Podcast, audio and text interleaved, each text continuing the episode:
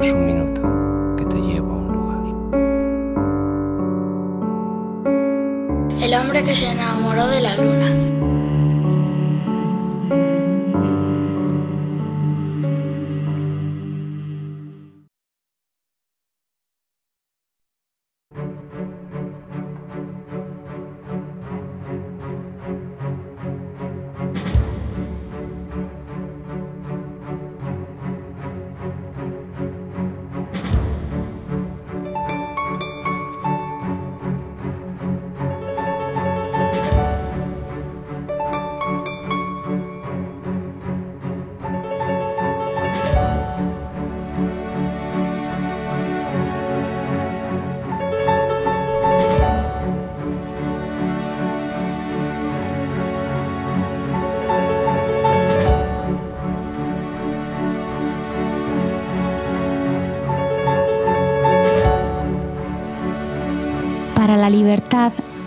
Sangro, lucho, pervivo.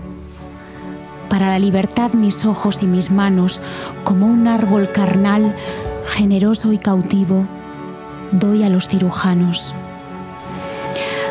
Para la libertad me desprendo a balazos de los que han revolcado su estatua por el lodo y me desprendo a golpes de mis pies, de mis brazos, de mi casa, de mi todo.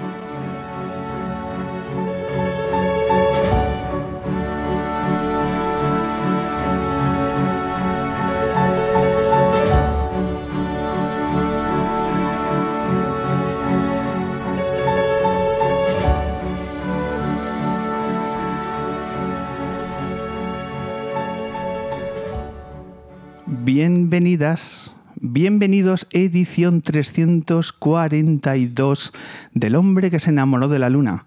Una edición más, y van ya muchas, donde disfrutamos de este lugar maravilloso y repetible en pleno barrio de Malasaña, que es la tienda de guitarras Headbanger en la calle La Palma, un lugar donde reseteamos y convertimos un espacio de radio gracias a nuestro público lunero, el mejor público de, radio de la capital, que está acorde de este espacio, y además con un cartel donde de nuevo queremos disfrutar del mundo de la cultura y de la música. Somos muy privilegiados, sea nuestro podcast, donde nos podéis encontrar en Spotify, en iVoox, en la plataforma de Cubonda que os recomendamos, que donde salimos también todos y cada una de nuestras entrevistas. Dentro de unos días va a salir lo que sale esta noche. Esta noche os proponemos un viaje a través de la música y el tiempo.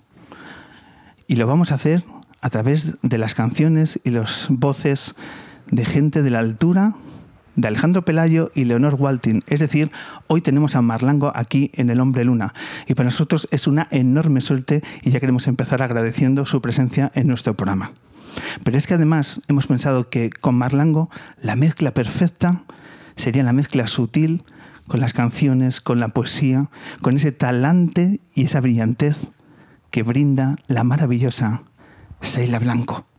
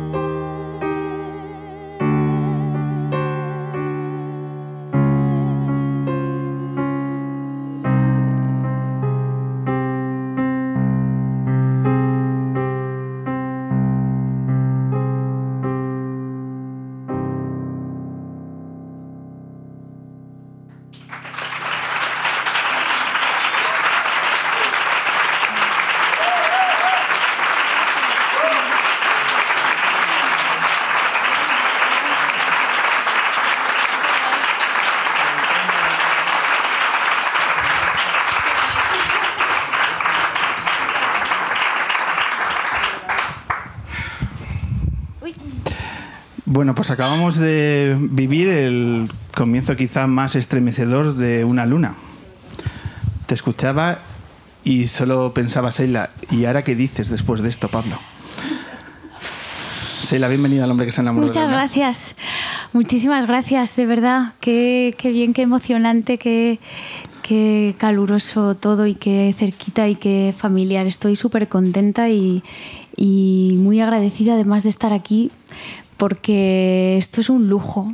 Vamos, eh, creo que es un lujo estar de ese lado escuchando y es un lujo para cualquier cantante, eh, para cualquier músico, música estar aquí, así de, de arropado. De arropado, ¿eh? Sí. Hablar de música en un sitio donde se respira la música. Que es que Headbanger, eh, propicia también esto, ¿no? Que se pare un poco el tiempo cuando hablamos de, música. Sí, la verdad es que eh, lo hablaba antes con, con Álvaro, el fotógrafo, que es uno de los sitios donde entras y a mí particularmente me da mucha rabia y contra mí misma de no haberme puesto las pilas mm, para aprender a tocar la guitarra de verdad. Porque claro, ves este sitio y dices, pero ¿cómo no, cómo, cómo, cómo no puedo yo atreverme a, a- a coger un- una cosa de estas tan bonita y hacerla sonar? Estas guitarras son tan buenas que las coges y ya, ya sí, fluye, ¿eh? a mí me dan un respeto, son tan yo las miro, las admiro, pero te, sí. te las afinan de tal manera que las gradúan a tu nivel y a partir de ahí ya creces. Tú vas acompañando en la radio. Es una maravilla esta tienda. es, es Sí. una pasada, sí. es Eh, muy bonita además. Eh, y en el mundo de, los teclados del piano, ¿habría un, un espacio similar? ¿Hay alguna tienda especial? No ya en Madrid, sino ¿hay algún espacio dedicado al piano que dijeras, "Joder, si podéis tener la oportunidad de acercaros, ¿dónde? Mm, ¿Dices en, aquí en Madrid o en España? Donde sea. o en- ¿Tú- tú- ¿Dónde, dónde conoces una tienda especial, un lugar dedicado al mundo del Hay del una piano? tienda muy bonita, muy bonita en Bruselas de instrumentos antiguos y ahí tienen unos pianos muy bonitos, pero no te los dejan tocar, claro. Y aquí en la A6 está Acen, Acen con Z, que también hay una tienda en la- al lado del Teatro Real, que tienen ahí muchos teclados y pianos. Luego creo que tienen unos pianos maravillosos en Lo Otro, que es un sitio que está cerca de Santa María de la Cabeza, que tienen allí, que coleccionan pianos y sí hay unos cuantos sitios, pero igual Alejandro sabe más también, sí. Pero Este es el punto de partida del programa. El programa venimos a escuchar y a aprender. ¿Vale? vale, Que- vale. Que, es la razón máxima por la cual nosotros nos liamos cada semana a preparar esta hora y media de radio. Sí. ¿Vale? Entonces, la excusa de todo esto es escucharos y aprender de música y hacer trascendente la música.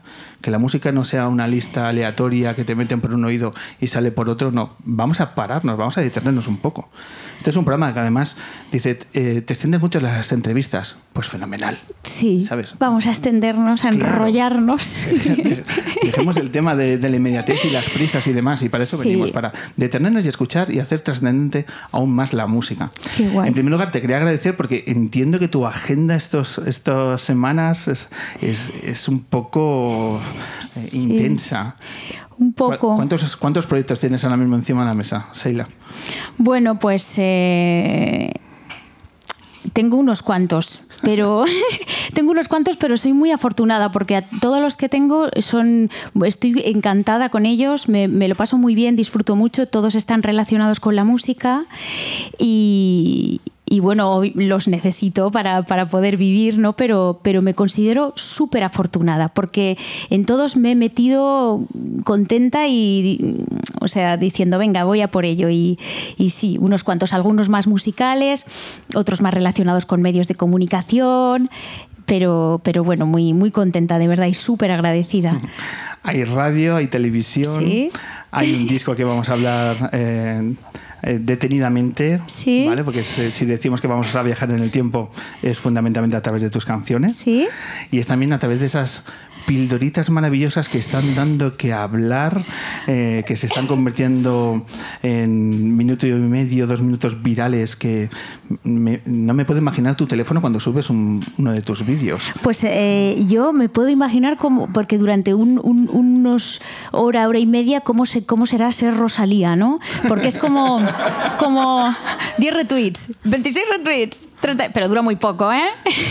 Eso, eso, eso llevado a la enésima potencia debe ser Rosalía. Pero sí es, a ver, es muy bonito, es muy abrumador y eh, sobre todo es muy alucinante porque yo ni pensaba que me iba a pasar, ni lo tenía, o sea, para nada, o sea, una carambola, una cosa de estas que no se planean y quizás ahí en esa, en esa inconsciencia en la que yo todavía vivo eso está lo bonito, ¿no? De no agobiarse y de, pues bueno, y pasarlo bien. Los, los virales, los, virales. Luego hablamos de los, de los virales, por si hay alguien en, en Headbanker que todavía no los conozca, que no lo creo, que no lo creo, porque esta gente estudia antes, es gente que me prepara las entrevistas. Es el único programa de radio que el público me prepara a mí las Sí, entrevistas. es un público erudito total. los días antes. Pero vamos a detenernos en este, en este disco. Vamos a detenernos en Cantando a las Poetas del 27. Un disco, pero entiendo que también es una investigación que ha llevado su tiempo. Sí. ¿Por qué? Bueno, pues porque el 23 de febrero de 2016 yo eh, salgo del Palacio de la Prensa de Madrid alucinada y cabreadísima después de descubrir a la generación del 27 femenina. Gracias a eh, Tania Bayó y los documentales y los libros de La Sin Sombrero. Emocionada porque es como, ¿y esto? Pero cuánto me queda por leer, pero cuánto me queda por descubrir, pero, pero qué maravilla, la generación del 27. Y cabreadísima por cómo, cómo puede ser que a mí esto no me lo hayan contado antes. Es más, ¿cómo puede ser que me hayan vendido la historia completa cuando está incompleta? Cuando está fragmentada. Y, entonces, cuando me empecé a meter ahí a descubrirlas, que todas son unas cracks, que tienen unos poemas maravillosos, que están a la alturísima de ellos, también maravillosos, dije, joder, yo tengo que hacer algo con esto. Y como se lo contaba a amigos, no sé qué, ¿cómo puedo yo aportar? ¿Qué puedo yo hacer? Y dije, bueno, pues, pues cantarlas, cantarlas y tocarlas, y, porque la música me parece que es que tiene esa magia de hacer todo más accesible y más que llega más. Háblanos del proceso, porque esto no es simplemente meterse en una biblioteca y empezar a abrir libros. Has investigado, has eh, llegado a diferentes fuentes. ¿Cómo te has organizado a la hora de capturar toda la información y darle forma? Pues mira, empezó por La Sin Sombrero y alguna otra antología con la que me hice em, en, librerías. Y a partir de ahí, pues una aventura, porque te metes en Wikipedia, pones el nombre de una de estas mujeres y no existe. Eh, te metes a ver algunas de sus obras y están descatalogadísimas. Te metes a. O, eso, o están en una librería de segunda mano de Sevilla que tienes que pedirlo y tal, y te lo mandan ahí. O sea, una, una aventura. Por momentos muy gratificante y por momentos también como diciendo, ojo, pues este, este, poemario es imposible de leer, pero ojo, de, encontrar, o te lo encuentras por 350 euros en Amazon, cosas de estas.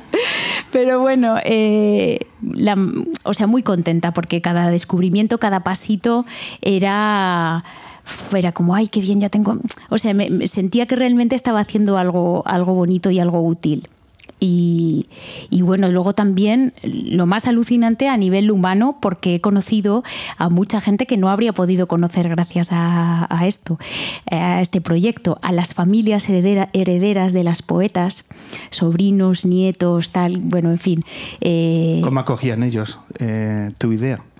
Pues, pues contentos, pero hay una cosa que es como, ay, mi abuela escribía así, se pasaba el día escribiendo y publicó algunos libros, o sea, una cosa como de una abnegación a,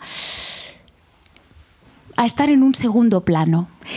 ¿Sabes? Yo creo que una, de una manera que es algo con lo que han convivido es como, no, bueno, sí, me escribía y sí, era... Pero no tienen esa rabia de decir que, que, las han borrado, que es que no las olvidamos, es que ni siquiera las recordamos nunca, ¿no? Que las, las han enterrado ahí en, y entonces yo iba y emocionadísima y les decía, pero es que es maravilloso que existiera y que estén ahí y tal. Entonces, no, las familias muy contentas, además súper generosas, porque yo les tenía que pedir, y ahí entro también en, en, el maravilloso mundo de las burocracias, de los permisos, los derechos, la SGAE, las editoriales, las pues, o sea, ha sido como, Dios mío. Eso es pura poesía, suena, ¿no? También. Hoy me voy, me voy por enésima vez a la SGAE a que me expliquen cómo es el documento que les tengo que mandar para que me den el permiso. Pero bueno, dentro de eso merecía la pena porque eran ellas. Eh, entiendo y es un indicador que simplemente el hecho de intentar llegar a las, a las fuentes de información ha costado tanto. Mm. Es un indicador de cómo la historia las está tratando, y eso es una cuestión de, nuestro presente. Pero ¿cómo eran su vida en aquellos años? ¿Cómo ellas eh, vivían con su poesía? ¿Cuál era el ostracismo que en su presente ellas tenían que sufrir? Bueno, esto es lo más alucinante de todo, porque ellas en su presente, sobre todo de las familias, sí que eh, algunas de ellas tuvieron que luchar, ir a la universidad, em, discutir con sus padres. Eh, bueno, Concha Méndez, cuando se enteró que se había, su madre, cuando se enteró que se había matriculado a la universidad, le tiró el teléfono a la cabeza y le salió un chorro de sangre a Concha Méndez y, bueno, ella dijo, bueno, a mí me da igual, yo voy a seguir estudiando. Em, pero su realidad es que ellas eran amigas de ellos. Eran amigas, compartían fiestas, compartían influencias literarias, las imprimían los mismos... ¿Ellos quiénes son? Ellos son Lorca, Dalí, Buñuel, eh, Alexandre, eh, Cernuda. Eran amigos eh, y ellos, ellos vivieron en la misma realidad y, eso, y compartían fiestas y, iban a, la- fiestas a la casa que tenía eh, Cernuda por Moncloa. A la, a la boda de Concha Méndez con Manuel Alto Laguirre se casaron en la iglesia de Chamberí y fue lo más granado de la intelectualidad madrileña. O sea, el padrino fue Juan Ramón Jiménez, que les tiraba monedas a los niños en la puerta de la iglesia y les decía, ¡viva la poesía! ¡Ah! O sea, eran igual que nosotros y estaban mucho más, eh, eh, estaban mucho más integradas a ellas, porque en el primer tercio del siglo XX España era puntera en educación, con las misiones pedagógicas y demás, y las mujeres estaban empezando a, estar integradísimas, hacían, hacían deporte, viajaban, aprendían idiomas. A partir de 1910 en España la mujer entra en la universidad. Entonces es normal que en el, que los 20 hubiera una generación de mujeres preparadísimas, habían tenido siempre el talento y ahora tenían la formación. Lo que pasa es que después de la guerra civil, el franquismo, el hombre mira al mundo, la mujer mira al hogar, las enterró completamente. Pero hasta entonces ellas vivían en una realidad muy parecida a la de ellos. ¿Sabes? Es muy bonito eso. Claro. Los años 20 en España, el un club femenino, el un club catalán. Era, era una época muy bonita y muy igualitaria o bastante igualitaria. No, no igualitaria del todo, pero bastante. Y son nombres que pasaron finalmente al olvido y una época absolutamente negra donde, igual que lo- los nombres de ellos, de aquellos poetas, todos los conocemos, cuando decimos los nombres de las poetas que tú estás recordando, eh, seguramente eh, serán la, para muchos será la primera vez que escuchen sus nombres. Y esto, además de una noticia, es una tragedia. Cuando decimos los nombres de gente como Carmen Conde, Pilar de Valderrama, Margarita Ferreras, Concha Méndez, Elizabeth Mulder, etcétera, etcétera. Eh, ¿Qué historia te ha sorprendido más? ¿Qué biografía te ha, te ha tocado más profundo cuando estabas en esta investigación? Bueno, pues eh, la verdad es que, eh, vamos a ver, mm, te diría que todas, a ver, porque es- te diría que todas, pero bueno, mm, por ejemplo, Ernestina de Champurcín eh, se casó con, un, con, un secret- con el secretario personal de Manuel Azaña. Entonces, cuando estalla la guerra, eh, o sea, tenían la marca de los rojos republicanos, tuvieron que salir por patas de Madrid y acabaron eh, Barcelona, Valencia, París, acabaron en México, estuvieron 40 años allí y luego ella vuelve y ella no la recuerda a nadie. Ernestina Champurcín, que tiene una poesía maravillosa, que, que estuvo publicando muchísimo en México, cuando ella vuelve y ve que a sus compañeros hombres, eh, laureados de flores, bajando de un avión, recordados, ah, calles con nombres de los poetas, y a ella no la recuerda nadie, ella estuvo nominada al Príncipe de Asturias de las Letras, eh, y ella era una mujer que además es era una mujer hecha a sí misma, porque también Ernestina de Champurcín su familia no la dejó estudiar, y era tremendamente culta, devoraba los libros, o sea, la verdad que todas ellas... Pablo tienen un denominador común que son unas mujeres tan inteligentes, tan brillantes. O sea, imagínate para, para que hayan llegado hoy después de todo y que sigan ahí, que las relés y dices, "Pf, con lo que tenían que, con lo que tuvieron que padecer, ¿no? Y, y esa cosa de cuestionar que todavía hoy en día sigue, sigue vigente, ¿no? Esto que hablamos de, de, de no tener la misma vara de medir si lo hace un hombre que si lo hace una mujer. Es que tu proyecto, un proyecto cultural basado en la poesía, en el feminismo, un, pues, un proyecto libertario, ahora mismo es un proyecto contracultural. El ambiente que se respira en esta sociedad nos está llevando a, a algunos eh, símbolos y recuerdos que que es muy triste, ¿no? Que este, este giro que se están tomando los acontecimientos. ¿Tú vives que este proyecto impulsa valores que están siendo eh, tristemente pasados a un segundo plano y que no se defienden como se deberían defender? Yo espero que sí. Yo eh, espero que haya una reconciliación a todos los niveles, ¿eh? porque yo siento que la gente está todo el rato muy enfadada y muy polarizada y todo el tiempo tienes que, posicionarte, ¿no? Y entonces no, no me parece que sean así las cosas, ¿no? Y, yo, mm, o sea, esto lo que intenta es eh, ofrecer la posibilidad de conocer la, cómo pensaba la otra mitad del mundo, ¿no? Es, es, generoso, es altruista, no, no. nuestra actualidad nos ofrece noticias tan tristes como que Ambos somos vecinos de una ciudad donde un ayuntamiento borra versos de Miguel Hernández que estaban dentro del memorial de las víctimas de la guerra civil mm. en Almudena. Eh, y ya no solo que lo borren, sino que se van a glorian de borrarlo. Son mm. los versos que te agradezco que hayas leído y que, que gracias a este alcalde han abierto una luna. Y eso también que lo pongan en el currículum que ha provocado que se lea Miguel Hernández. Así que desde ahí te lo agradezco. Que, pero qué triste todo, ¿no? Que, que ya no solo que se hagan esos gestos, sino que además se subrayen como un mm. elogio de valentía. Sí, yo creo que la gente em, está muy enfadada y no hace las cosas pensando en lo que va a suponer algo así. Eh, creo que la inquina y la venganza em, están muy presentes en la política y es una, es una tragedia porque porque estás, estás eh, sembrando mucha cizaña y mucha, muchas cosas muy feas. Y no, no, no.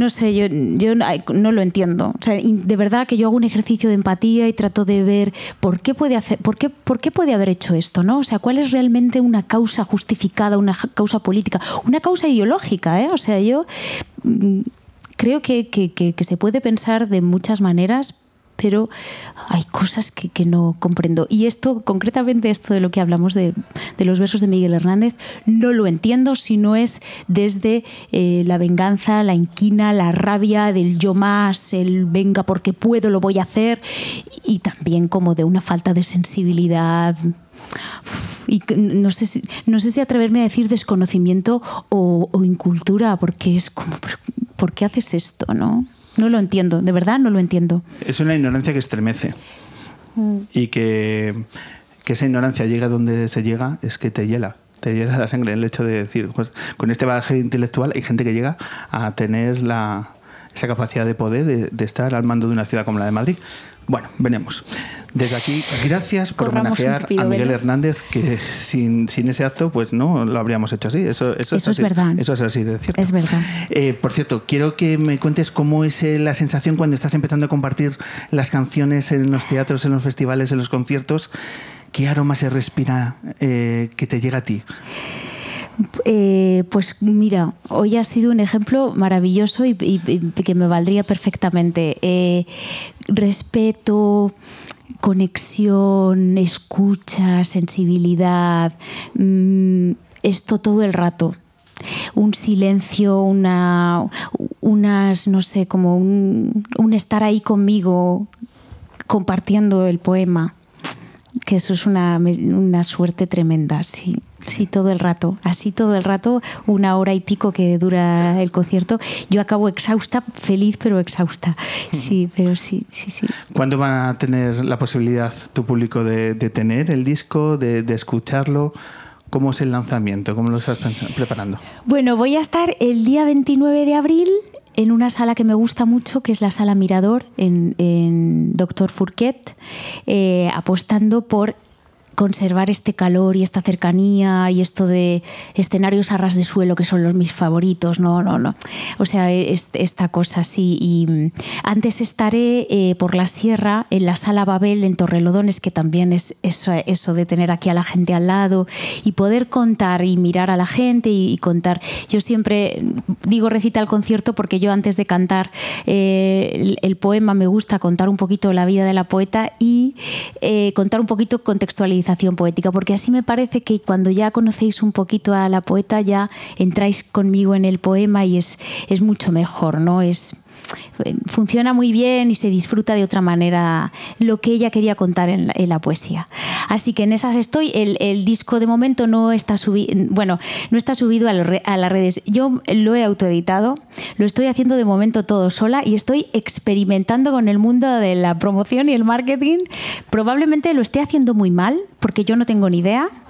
Hombre, pero... si Celia Blanco se maneja mal en redes últimamente, No. el nivel lo estás poniendo un poco no, alto. No, no, pero Sheila. esto es, ot- esto es otra, otra peli. Pero bueno, yo lo quiero subir, ¿eh? lo quiero subir a las plataformas y, mm, claro, que se pueda escuchar y que, y que... Lo que pasa es que esto que os cuento... Que, que necesita esa contextualización. Lo bueno que tienen los conciertos es que está, y lo bueno que tiene el disco es que el libreto que tiene ahí dentro lo explico, lo he redactado y tal, y además se ven las caras de ellas. El diseño es una maravilla. Déjame que, que nombre a Vanessa Álvarez, que es artista muralista gallega, muy amiga mía, muy dentro de este proyecto. Está aquí su corazón, lo veo cuando cada vez que veo el disco. Y entonces para mí esa experiencia me recuerda a lo que era la experiencia con los discos o co- antaño, antaño, antaño, que es coger el disco, tal, leer el libreto, ay, qué bonito esto, ponerlo. Es verdad que hay mucha gente que me ha dicho, yo ya no tengo CD, no, lo puedo escuchar. Pero bueno, recordar esa nostalgia de ahí, tocarlo, verlo y leer el libreto y, y sentirlo, ¿no? ¿Habrá vinilo? Buah, ya me gustaría. Es un disco muy de vinilo. me encantaría. Lo que pasa que es carísimo hacer vinilos. Seila, lo movemos. Vale. Seila, lo movemos. Lo movemos desde la luna. Pero si hemos llevado un programa de radio, una tienda, la mejor tienda de guitarra, no te vamos a hacer una edición de vinilo. Jo, Seila. sería muy bonito. A mí, vamos, me, me alucinan. Sí, sería muy bonito. La verdad que lo he pensado, ¿eh? he fantaseado. Para con junio, para junio, Seila, te digo yo. vale, vale, te tomo la palabra. Vamos a abrir el filón de, de- de los virales que decíamos anteriormente. Venga. Esas piezas dedicadas a nombres cumbres de la historia de la cultura, a grandes nombres que tú le dedicas tu talento y también tu humor para eh, que todos aprendamos de sus biografías. Nombres, te voy a hacer elegir. Tenemos todos preparados. Tenemos Beethoven, Mozart, Bach y también tenemos Albert Rivera que también le dedicaste uno y que también fue viral, Sheila. No estoy engañando a nadie. ¡Ostras! Lo tenemos también el de Albert Rivera, ¿vale? Que el hombre también ha pasado a la historia. Entonces de ahí es el único hilo. que Blanco y el su paso a la historia lo que une con Beethoven y Albert Rivera. Este mundo está muy loco, este mundo está muy loco. Pero es así. No lo había Entonces, pensado esto. tenemos los cuatro preparados, ¿verdad, Dani? Entonces, eh, tú eliges de los cuatro cuál quieres ofrecer a nuestros oyentes. Para que suene ahora. Para que suene ahora, tenemos, tenemos el- los audios preparados. Bueno, pues eh, voy a elegir a, a Dios, a Johann Sebastian Bach. Que era, que era Albert Rivera. susto. Imagínate. bueno, Una para más sí. para. Para Malú sí, seguro. Vale, entonces, Bach, has dicho. Venga. ¿Vale? Sí. Y entonces lo escuchamos y ya luego nos explicas cómo lo preparaste Vale. y, y demás Vale, y, el, vale. y el contexto, ¿vale? Vale. Atención, todos preparados porque nos subimos en el tsunami particular de Seila Blanco. Cuando se habla de composición, hay muchos autores que merecen un programa. Mozart, Beethoven, Chopin, Debussy, todos ellos son irrepetibles, pero hay uno que es inigualable, porque su legado musical es colosal, es barroco, fastuoso, espiritual, descriptiva es la música de Dios Johann Sebastian Bach. Si tú te fueras a Marte a vivir, llévate contigo la pasión de San Mateo, si necesitas relax y fluir, escucha las variaciones Goldberg y los conciertos de Brandenburgo, no olvides la suite número 2 menor en sí, que te graba, te subyuga, te ilumina, te sublima, te alucina, termina tu de Qué tío currante que fue Mr. Bach, todo el día compone que compone, pero no acaba la cosa. Además de componer y hijos tener, fue cantor, clavecinista, violinista, organista y violista y alemán y luterano. Pero lo más loco de su historia es que cuando murió J.S. su inmenso legado quedó sepultado y tuvo que llegar felizmente sol.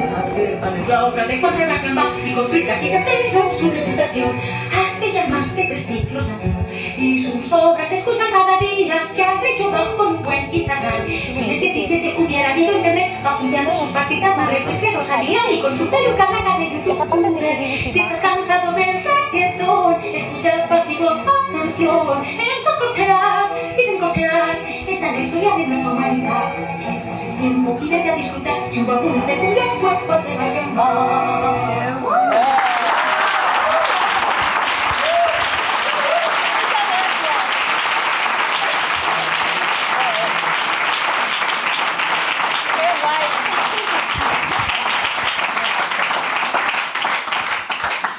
Segunda ocasión que Seila Blanco vuelve a provocarme la sensación de ¿y después qué digo? Seila, eh, ¿qué mente genera esta idea? ¿Cómo se te ocurre? O sea, ¿cómo te levantas y dices, pues es que lo voy a hacer? ¿Cómo Eh, mira, había sido un día horrible ese día. Había discutido con Santi, con mi chico, todo mal. Me había llegado el, el videoclip de, de un poema, el primer montaje no me gustó nada, estoy tirando mi dinero, todo mal, no me sale nada bien. Os lo juro, ¿eh? O había sido así el día. Y de repente era martes, martes. Yo mañana tengo sección en la cadena Ser en la ventana, a ver qué hago, jo, a ver qué se me ocurre. Venga, va, y me pongo, me meto en internet y veo que, que una de mis cantantes favoritas, que se llama Noah, israelí, Noah, tiene una. Bueno, ya lo había visto, ya había descubierto la badinerí. Ella ha hecho una versión de la badinerí llevada al swing. Y le ha puesto, le puso mm, letra en inglés que se llama No Baby No. No baby, no baby, no baby, no. Entonces dije, ay, qué bonito esto, cómo me gusta la badinerí.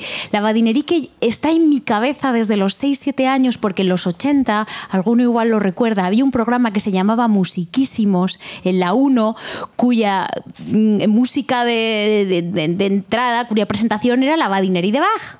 Y entonces yo dije, ay, qué bonita la badinerí. Venga, le voy a poner letra pero le voy a contar como las, mis secciones para la ventana, todo por la radio, lúdico, jajaja, jijiji. Venga, vamos a hacer algo con humor.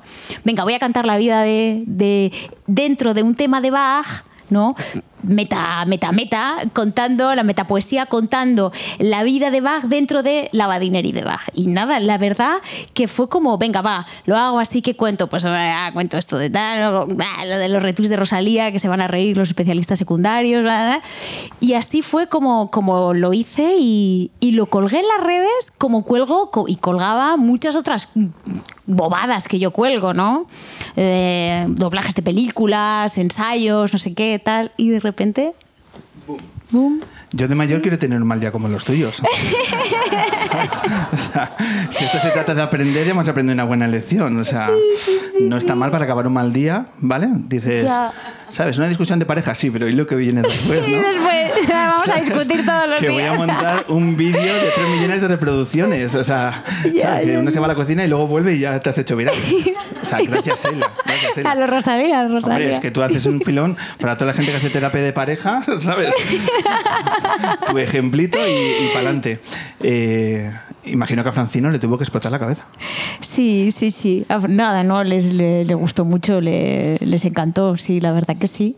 Pero. mm, Pero bueno, en la radio eh, estuvo ahí y tal, pero no, no pasó desapercibido, pero que, que lo, de, lo de las redes fue una cosa totalmente insospechada. Es más, yo tardé mucho en ponerlo, eh, me parece que fue en, en Twitter, porque yo lo había puesto primero en Instagram y luego en Facebook y dije, venga, va, pues lo voy a poner también en Twitter. Y donde porque- explotas Twitter, ¿no?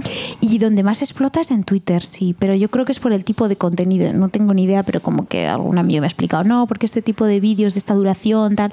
Sí, en Twitter ha sido, ha sido muy viral. Y luego tiene un impacto, o sea, te siguen muchos más seguidores, eh, ves que eh, los medios de comunicación eh, se hacen más eco, es decir, te ha ayudado esta idea, que es una absoluta genialidad, y, y te va a generar un problema, que la gente te va a pedir más y más. A, ver, co- a ver cómo Sí. afrontas ese reto, ¿no? ¿Cómo piensas tú dar seguimiento a estos virales? ¿Cómo lo vas a Mira, pues eh, la verdad es que tengo bastante suerte porque a mí me gusta hacer esto. O sea, lo que creo que habría sido eh, una putada es hacer algo que, que de repente lo petas y que no te guste nada y que digas, puff, ¿qué hago con esto? Pero a mí esto me gusta, me lo paso muy bien. Siempre me ha gustado mucho la música clásica. Me parece que dar, ponerle letra es algo que me divierte mucho, que, que yo he hecho siempre como a la tontería de ponerle letra a canciones, eh, abs- letras absurdas, graciosas, o sea, hablar en musical, tal, bueno, con, con mis hermanas, tal. Entonces, esto yo quería hacer un bioclásico, ya le, le- mira, esto, esto bien, esto marca, ya le he puesto el nombre, que esto funciona. Está bien. Y, y voy a hacer uno como cada dos, tres semanas, así, intentar sin presión. No me resisto a hacerte esta pregunta, Sheila. Entiendo Cuéntame. que Beethoven y Mozart no te van a dar feedback de que les ha parecido, pero ¿Albert Rivera te dijo algo? No, Es decir, aquello de que llamas a todos fascistas menos a los de Vox, no, ¿no te ha dicho nada? No, no, no me he dicho nada. Eh, no me he dicho nada. De hecho, me salieron bastantes haters. Salieron, pero bueno, yo la verdad es que, eh, bueno, esto lo cuento porque es así. Yo esa semana que hice Albert Rivera, el Trifachito, eh, también hice para Pablo Iglesias y eh, para Pedro Sánchez yo hice uno para todos, pero la viralidad habló. Y la viralidad, ¿Es en serio? La viralidad hoy en día es el pueblo. Eh, claro, es la viralidad habló de verdad, ¿eh? Yo hice uno para cada uno, pero, pero al final sí, sí es que hay que tomárselo con un poco, un poco sentido del humor, por favor. Completamente, completamente. Que estamos, no. de- estamos demasiado tensionados. Ay, todo el rato, Y si, de la- verdad, y ¿eh? si el 70% de la crispación la pasáramos al mundo del humor, este país sería otro. Sí, Este país sería otro. exactamente. O sea, que sería, sería así. Totalmente. Pero, bueno, pero vivimos en las trincheras infinitas, que es una absoluta pereza. Así que Ay, sí, un rollo. bienvenida a la gente que nos da un poquito de, De vidilla. de sonrisa Qué bien. en los días malos y en las legislaturas malas. Eh, por cierto, ¿qué tal la radio? Porque tú tienes formación musical, estudiaste ese piano Sí. y también canto en, en tu Salamanca, pero también comunicación audiovisual, ¿no? Tienes esas dos vertientes. Sí. ¿Cómo disfrutas el tema de, de la radio? este Bueno, medio? pues mira, yo cuando terminé la carrera me vine aquí a Madrid a, a trabajar en la radio y ha sido muy bonito porque yo en 2009 dejé los medios para dedicarme a la música y entonces he vuelto a los medios pero a través de la música. Entonces, muy bien, yo, mm, jo, a mí me, me encanta la radio, es mi medio favorito y además, pues tengo la suerte de eso, de tener ahí una colaboración en un equipo que no es de verdad, no es pelota ni porque esté ahí, es que toda la gente de la ventana, empezando por Francino, que es un tío que si alguna vez habéis tenido, habéis podido ir de público, es un tío generosísimo, es que es, un tío majísimo y, cercano y que se interesa y que cuando te mira y te pregunta cómo estás y qué estás haciendo, no te lo pregunta por cumplir, te lo pregunta porque le interesa de verdad. Y, y luego, bueno, pues también estoy en un programa con Alfonso Cardenal haciendo sofá sonoro, que hacemos así de vez en cuando discos de que nos lo hacemos por, por eso, que nos lo pasamos muy bien y nos encantan y estoy ya negociando con él, dentro de dos semanas hacemos un disco y yo, venga, vamos a hacer uno de Bjork. Ah, Bjork no me gusta mucho, me dice él, vamos a hacer uno de... Y estamos ahí negociando. Pero sí, me lo paso muy, muy bien. Muy, muy de guay la disfrutando radio. de lo que uno hace. Sí, mucho, mucho, mucho. Pues si te apetece Sí. hacernos disfrutar, ¿tienes ahí ese teclado? ¿Nos llevas al 27? Os llevo al 27. Mira, ¿puedo contar un poquito de lo que os voy a tocar ahora? Estás en la obligación de hacerlo, además. Vale, genial. Voy a tocar un poema que se llama Por la verde verde oliva, que, eh, bueno, este es el del videoclip, que me llegó la primera, en primer montaje y fue como, ¡ah! Pero luego lo arreglamos y ha quedado muy bonito y me encanta, está en YouTube. Por la verde verde oliva es, es un poema de Margarita Ferreras, que fue una mujer que tuvo muy mala suerte. Margarita Ferreras se viene a Madrid siendo muy pequeñita, se queda huérfana de padre, viene con su madre y bueno, eran familia lejana de Gregorio Marañón. Entonces, bueno, ella va entrando en los círculos intelectuales, es socia del Ateneo y esta mujer era una mujer que le encantaba ir sola a los sitios y era muy preguntona y muy, muy, muy, muy espontánea y tal. Entonces, caía mal a ellos y a ellas, porque claro, era como, esta tía, qué, talante masculino y qué descarada y de dónde ha salido y qué poca educación y qué poco femenina, ¿no? Y entonces ella escribe un solo poemario en la Edad de Plata, que es Pez en la Tierra, que además el título no puede ser más eh, evocador, ¿no? Porque es, es una persona que está en un lugar, en un momento que no tiene que estar. Y de hecho ella me parece una adelantada a su tiempo para desgracia de ella. Es un poema, es un poemario que lo aclama la crítica tremendamente y que es muy sensual, es muy original. Lo que ocurre es que esta mujer eh, tuvo problemas psíquicos, tuvo muy mala relación con su madre, desapareció del mapa, eh, estuvo vagando, la vio Manuel Alto Laguirre, el marido de Concha Méndez, la vio por Valencia y hace muy poco se ha descubierto dónde pasó sus últimos años y dónde está enterrada, que es en un convento de monjas en Palencia. El caso es que el poema que yo he musicalizado es un romance que se llama Por la verde verde oliva, que es un, romance tremendamente lorquiano. Ella era muy admiradora de Lorca y ella quería haber protagonizado una obra de teatro de Lorca, no lo consiguió. Este poemario, su, su poemario, Pez en la Tierra, sale en el 32 y ella, que seguro leyó El romancero gitano y El verde que te quiero verde, verde viento, verde ramas, ella hace este romance que es una leyenda muy gitana, muy andaluza, de la muerte que se encarna en un hombre con ojos negros, se enamora de una mujer y se la lleva. Se la lleva, que vamos, que la, caput, ¿no? Y entonces, cuando yo le puse música, dije, jo, yo le tengo que hacer una música también con esa fuerza lorquiana, porque Lorca tocaba muy bien el piano y tiene un disco fantástico con la argentinita, con ritmos eh, folclóricos andaluces. Y bueno, ha sido, eso es un poco, mm, también tuve esa, esa influencia por, por parte de ese disco para ponerle música a Por la Verde Verde Oliva de Margarita Ferreras. Así que nada, os lo toco a ver qué os parece.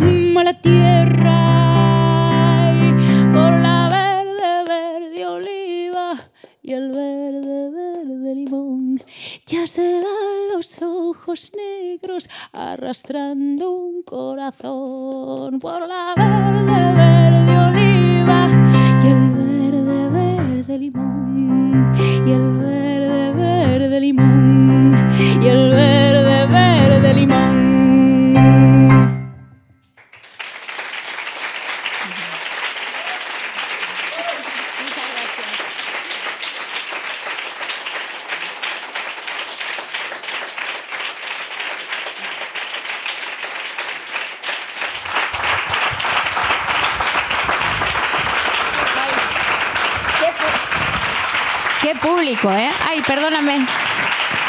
Qué público. jo.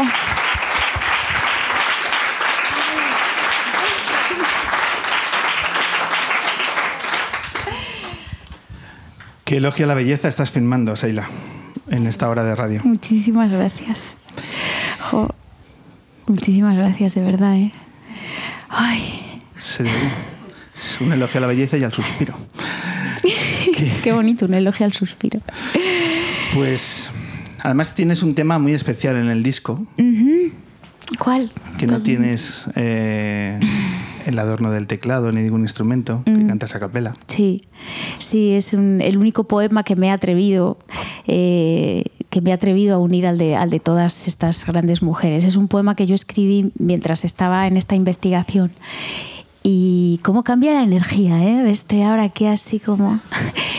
Voy a volver. Eh, es un poema que se llama Pájaros Negros y que lo escribí mientras eh, las investigaba todas ellas. Y bueno, los pájaros negros son una metáfora de los miedos, de los miedos que todos podemos llegar a tener, eh, miedos sobre todo autocensuradores. Yo insisto mucho en esto y he hablado mucho también con mis alumnos, alumnas de canto, de somos nuestro peor enemigo, nuestro peor juez y hay que huir de eso. Pensamientos positivos, ser como eres con tu mejor amigo o amiga, animarte. eh, y entonces esos pájaros negros que en mí están ahí revoloteando con esos miedos, eh, pues era un poco de terapia. He hecho terapia y se lo he dedicado también a, a ellas porque, porque ellas también tuvieron que espantar a muchos pájaros negros. ¿Sería posible que con esos pájaros eh, cerrásemos este bloque? Sería posible. Bueno, quiero daros las gracias de verdad, Pablo, a todo el equipo, a Vicky, Rebeca, Dani, bueno, y a Álvaro y a, to- a todos y todas por estar aquí. Eh, o sea, estoy súper, súper agradecida y también porque he conocido a uno de los grupos que llevo escuchando desde que, en fin, que es Marlango, que para mí es como, ¿en serio voy a estar en un programa con Marlango? ¿Sabes? Entonces, eh, bueno, que para mí es un lujazo y que estoy súper agradecida, que muchísimas gracias, de verdad. Y que ya nos veremos en otra. Seila, Dímelo. si tanto te gusta Marlango, ¿Sí? y además este es un programa que tenemos un guion, pero la gente dice, si luego no ves el guion, tío, verdad. Luego haces lo que te da la Pero, gana. que- pero quedó muy bien. Luego lo enseño y dice, este chaval se lo ha currado. Luego no lo miro. Lo que te quiero decir es que si quieres participar luego en la entrevista de Marlango, tú te vienes. Bueno, yo les Y voy nos a disfrutar. Y lo vemos. Vale, Si nos vemos. dejamos llevar y decir, pues ¿por qué no? Y Vale. charlamos de música y del tiempo y de lo que sea, tú te subes y te vienes con nosotros. Bueno, yo- vemos, vemos, pero sí, Bueno, yo les, les No quiero también estar ahí un poquito. Que mezclamos. Venga. Vamos allá. tuyo, esa Sí. firma definitiva. Yo creo que lo voy a hacer así a capela, sin micro ni nada. Pues es que a lo mejor a Dani no le gusta la idea. Ah, ciertamente. Ti, ti, ti, me voy ahí. ¿Verdad, Dani? ¿Estás conmigo? Lo he dicho de forma educada, ¿no, Dani? Estaba yo ya en mi peli, estamos en el salón de mi casa. Bueno, pues vamos allá.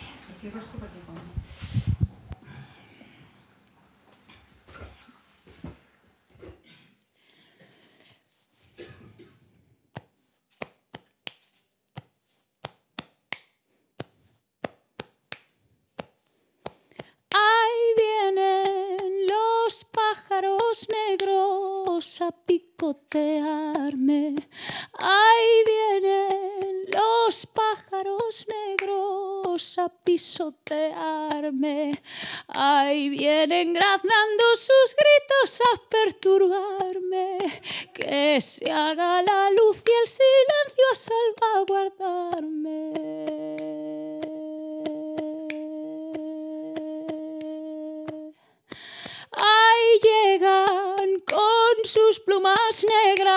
erizando el viento. Ahí quieren clavarme sus garras en el pensamiento. Que dejen marchar a esta pobre con su recuerdo. Que dejen que el cielo me guíe, que yo me pierdo.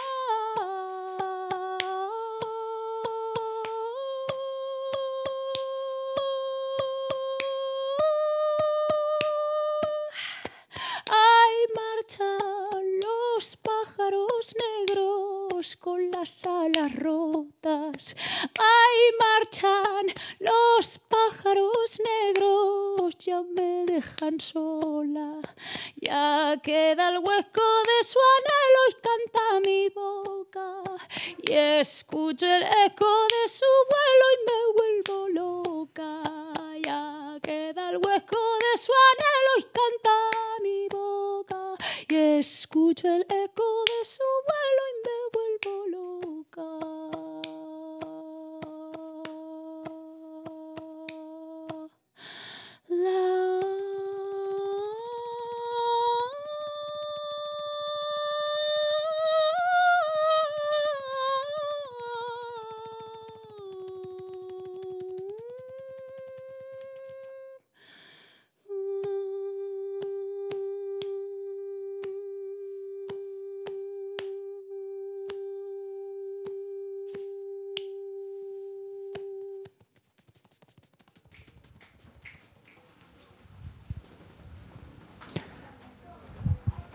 Cantando a las poetas del 27, Seila Blanco.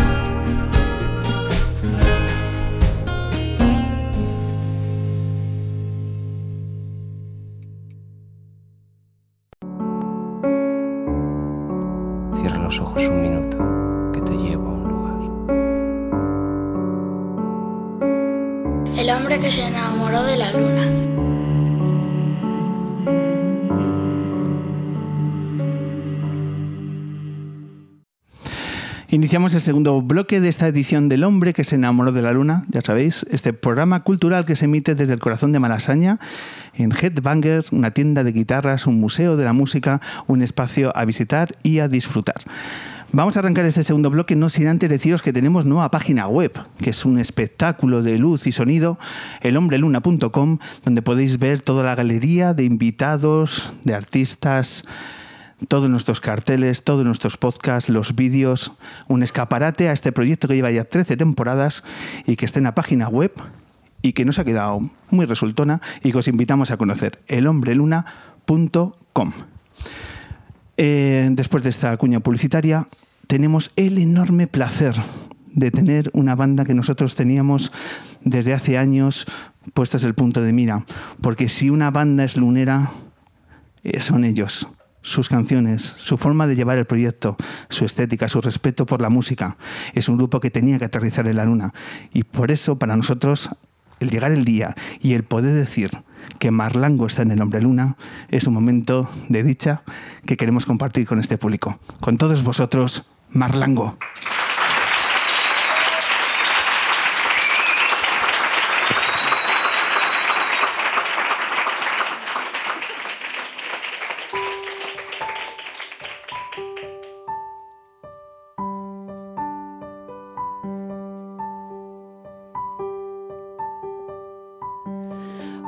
Here before, couldn't look you in the eye. You're just like an angel. Your skin makes me cry. You float like a feather in a beautiful world. I wish I was special. You're so fucking special. But I'm a creep. I'm a weirdo. What the hell am I doing here? I don't belong here. I don't care if it hurts. I wanna have control.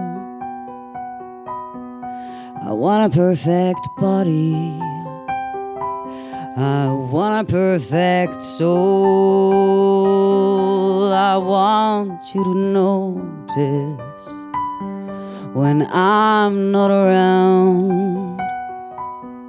I wish I was special. You're so fucking special. I'm a creep. I'm a weirdo. What the hell am I doing here?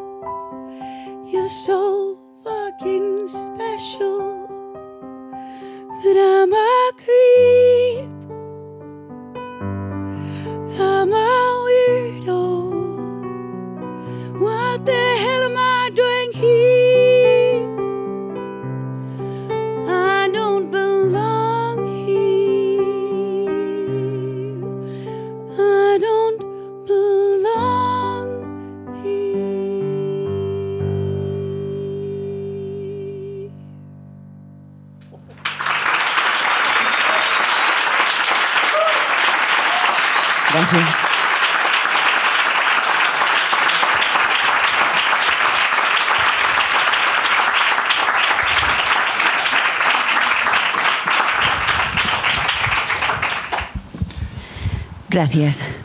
Bienvenida, Leonor, Alejandro. Bienvenida al hombre que se enamoró de la luna. Gracias. No le estáis poniendo fácil los músicos hoy, ¿eh? De, de pronto esta versión, este clásico, Creep, Radiohead. Yo después de, pronto- Sheila, o sea, mm, ¿qué haces? ¿Sabes lo que te digo?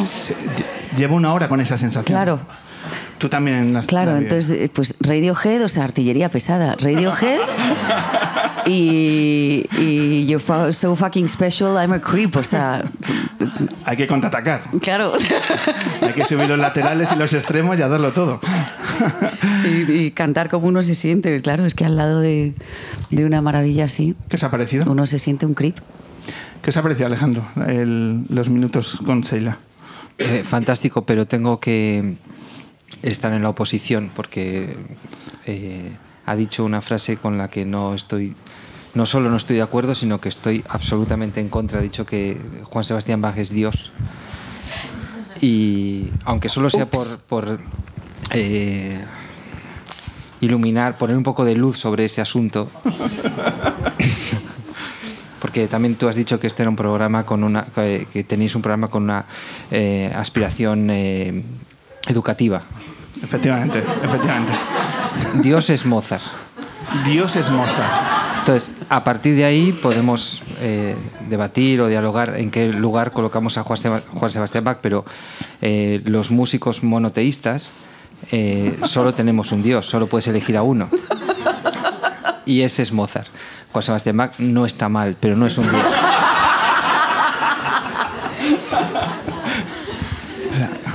Que, potencialmente... Por, por alusiones, ¿quieres decir algo, Sheila? Sheila, por favor, sí. eh, todo esto lo hago para que vengas a hablar tú y no tenga que hablar yo, que tengo muchas dificultades para expresarme. Sheila Blanco, yo creo que te tienes que defender de estos ataques furibundos a tu No, forma no, no, no, no es un ataque. eh, No, este es un cebo radiofónico, Alejandro. es- si no, no, te- no es un ataque, es una corrección, porque yo sé que ella quiere creer, eh, pero no está bien encaminada. O sea, está, eh, hay muchas tentaciones en- eh, que te despistan de la, de, la, de la luz, de la verdad, que es Mozart.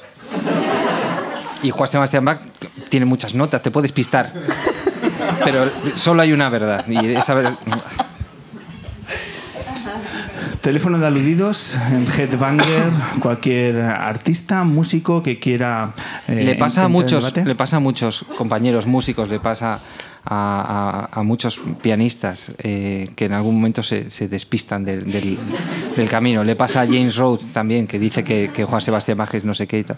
Eh, pero bueno yo creo que es eh, fácilmente corregible y que y que además tiene que ver con la edad. Le pasa a gente joven.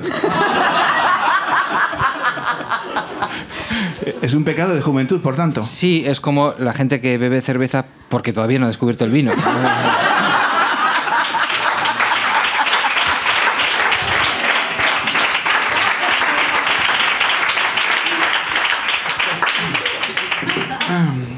puntualizaciones. No me gusta hacer la radio con la cerveza porque me dan unos gases tremendos. O sea, de aquí va a venir un gallo y se lo digo a mi equipo. No forcéis eh, el tema de la cerveza, no. pero yo soy un mandado y Vicky Cantos es la que manda. Pero sobre todo es que a ver si Mau nos patrocina de una santa vez. por eso lo ponemos. Yo creo que es justo y necesario que os patrocine Mau. Hombre, sí, yo prefiero eso que antes que... Y también tengo que decir que yo he sido testigo de cuando vi que ha traído la cerveza, que yo pensé que eran dos para mí, porque, porque este programa es largo y, y ha dicho Pablo rápidamente, bueno, venga, vale, la tomo. Digo, ah, o sea, era una para mí. Entonces, si quieres, comparto, comparto una hora de radio y una Mau. Y, y- y- y ya tenemos el vídeo viral que diría, que diría Sheila. Desde aquí a ver si una cerveza ya nos patrocina, que ya es hora, Vicky, que tengamos esa buena noticia. Bueno, pues hablamos de, eh, de música, de poesía, de cerveza, de lo que queráis en este, en este rato. En ese orden, si En- quieres. En este, en este orden. Eh, me has dejado ahí una duda. Eh, ¿Habláis mucho de, de Mozart y de Bach en- en- entre los músicos? O sea, ¿en, en una cena sale este tema, Leonor? ¿Son conversaciones tan elevadas? siempre que hay algún hereje cerca tenemos que, que- que corregirlo, pero, pero eh, no, la verdad es que no. No. ¿De qué se hablan en las cenas de músicos? De comida y de bebida, esos son los temas eh, todo gira. En en realidad la música es una excusa para comer y beber eh, y viajar para comer y beber. Y de paso haces un concierto, pero la comida y la bebida son fundamentales eh, para la música también. Eh, sí, estamos muy condicionados por, por, por todo lo que nos rodea, por la cantidad de información que recibimos, pero para mí, y ahora ya no- esto no es en broma, todo lo anterior tampoco, pero esto es muy en serio, la comida y la bebida son fundamentales para la música. Tal vez eh, la gente de Juan Sebastián Bach es porque no. Ah, ya está, ya está. perdón. Estos días que hemos estado bueno, pues preparando el programa y a través de- del proyecto de Seila que te permite eh, empezar a disfrutar de, de los nombres que ella ha puesto encima de la mesa y demás, bueno, pues una reivindicación de la mujer, de la cultura, eh, yendo décadas atrás. Leyendo entrevistas, artículos vuestros, he dado cuenta, me he llegado a una, a una biografía que también es muy curiosa de una periodista que escribió en el New York Times, de una persona que creció en Kenia y en Somalia. Una historia. Está hablando de mi madre. Estoy hablando efectivamente de Leonor Elizabeth Ceballos Walton. No, esa es Gillian Watling, mi madre. No, es que yo con el genograma siempre me lía un poco. Mitocondrial, o sea, sí, es, es- directo. una, una persona también muy ligada al mundo de la cultura, cuéntanos, porque lo he leído ahí y demás y digo, joder, pues también es una forma también de, de bucear en los antepasados y de, y de cómo llegamos al mundo de la cultura, de la música y demás. Eh, hay una historia bonita de cómo llega ella a Madrid.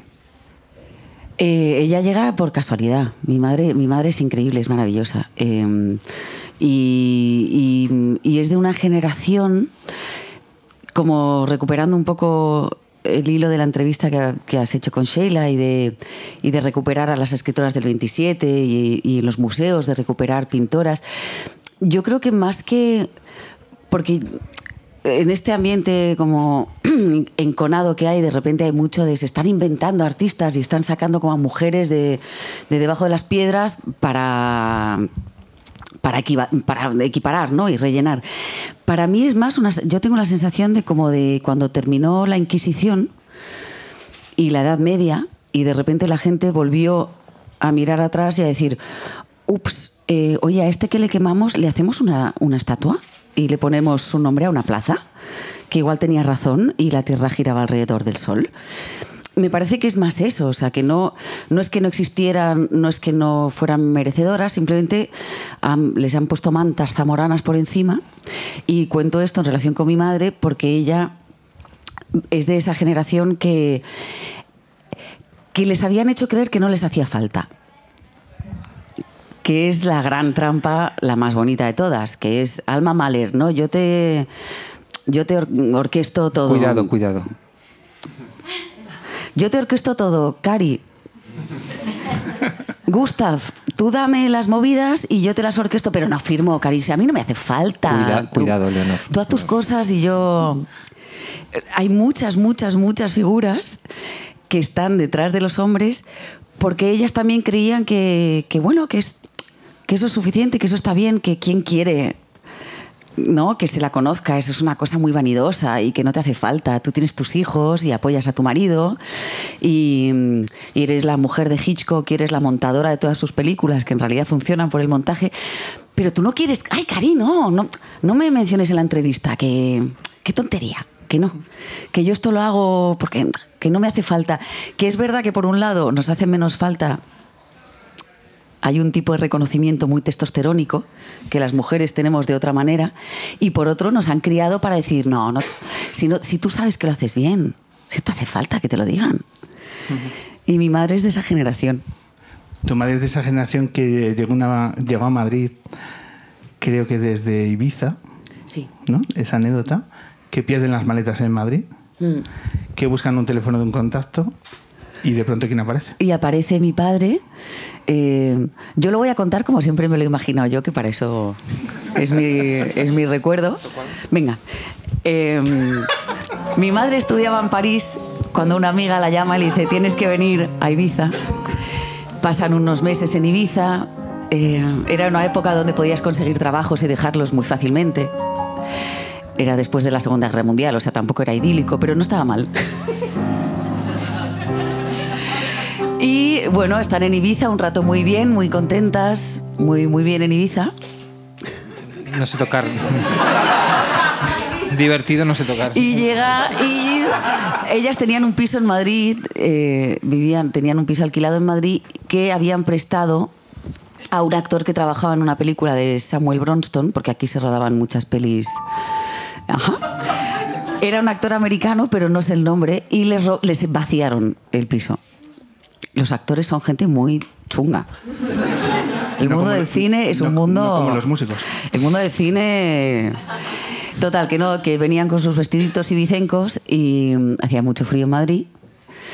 Y llamaron el teléfono que tenía mi madre, un teléfono de cuando necesites algo en Madrid, este chico es muy simpático y te va a ayudar.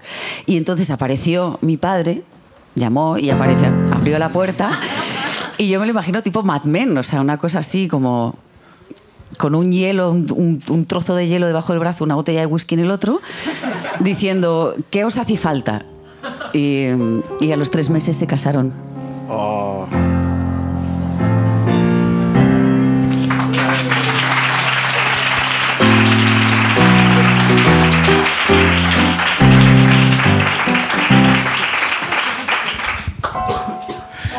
Sí, lo que pasa es que como era inglesa ella y se casaron por el rito anglicano y el católico, ella era un poco el diablo en España. El diablo. Un poquito, sí. Eh, digamos que su forma de vida llamaba la atención en aquellos años. Es que España era un poco Afganistán. O sea, yo lo pienso ahora, digo, mi hija me dice, en esa España de los años 60, principios de los 60, yo me imagino esa mujer inglesa, divina, en España, y digo, ay, la madre que la parió. ¿Qué ha... Chiquilla, ve- vete. Eh, es la pregunta que me hago yo. ¿Cómo, cómo soportó, cómo sobrevivió, cómo asumió esta sociedad gris? Pues era muy curiosa y, y estaba muy enamorada y, y estaba muy contenta de tener una familia.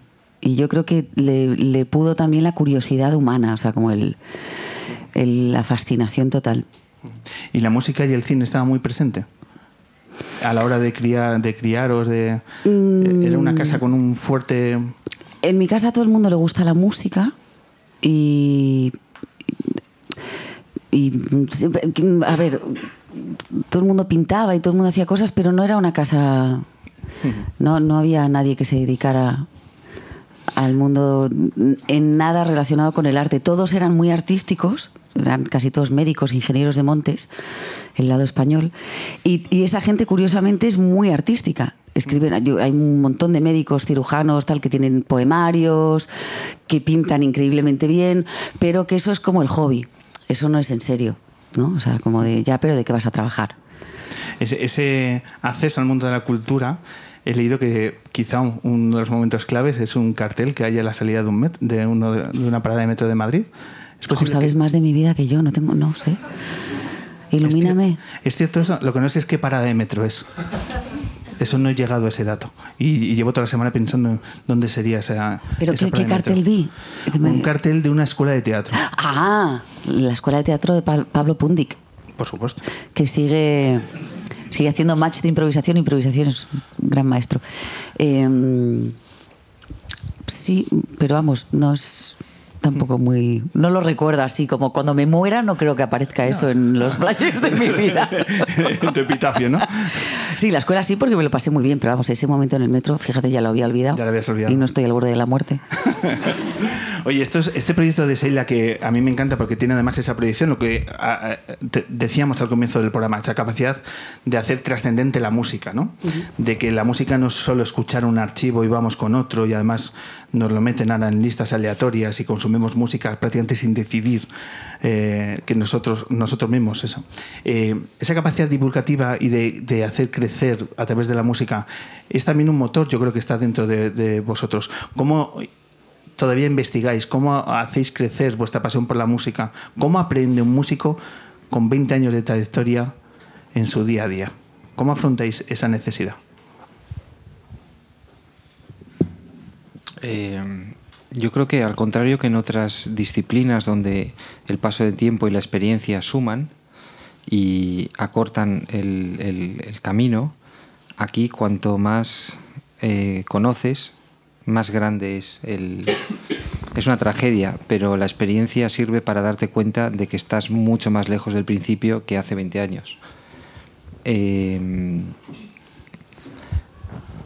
puedes tener como una gran colección de anécdotas, pero el conocimiento, el conocimiento musical, las horas de, de vuelo, como tiene un piloto al- al- que lleva un avión, en el piano eh, no computan de la misma manera, van en, casi en una dirección contraria. Te das cuenta de que mm, tienes que ir cada vez haciendo de tus eh, defectos una virtud porque ya pasó ese tiempo donde tocabas increíblemente bien, ya no tienes 18 años ni las manos tan rápidas cuando tienes 50. Entonces eh, pasa eso con todo.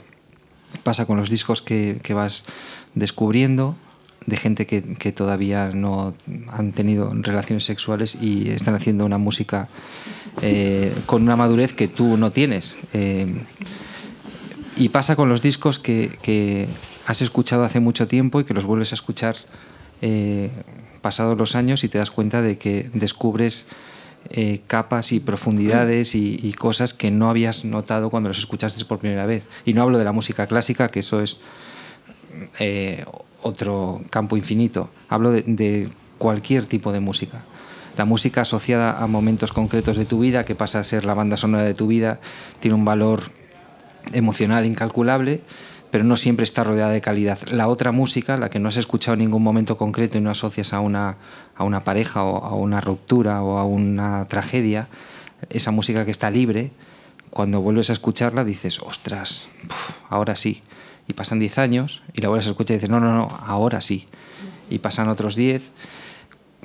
Con lo cual, lo que estoy intentando explicar, no sé si lo estoy consiguiendo, es eh, que como con el vino, cuando no sabes nada, solo sabes distinguir el tinto del blanco, cuando empiezas a in- interesarte un poco, empiezas a diferenciar uvas, después bodegas, después pueblos, después enólogos, después restaurantes, después asociados a la comida, cada vez es más grande el universo que rodea a un paladar. Y con la música es eso eh, exponencialmente porque nos rodea, o sea, no tienes ni siquiera que llevarte nada a la boca, está alrededor de ti, está dentro de ti. Si lo mezclas con la música que tú quieres sacarte de encima porque la estás escuchando y cuando lo intentas poner en una grabación, en un papel, es eso, pero no, el campo es doblemente infinito, con lo cual es un oficio al que yo intento mantener a todo el mundo que quiero alejado de él, porque es un drama, es una tragedia, es eh, inabarcable, en una sola vida es inabarcable, a no ser que seas Mozart.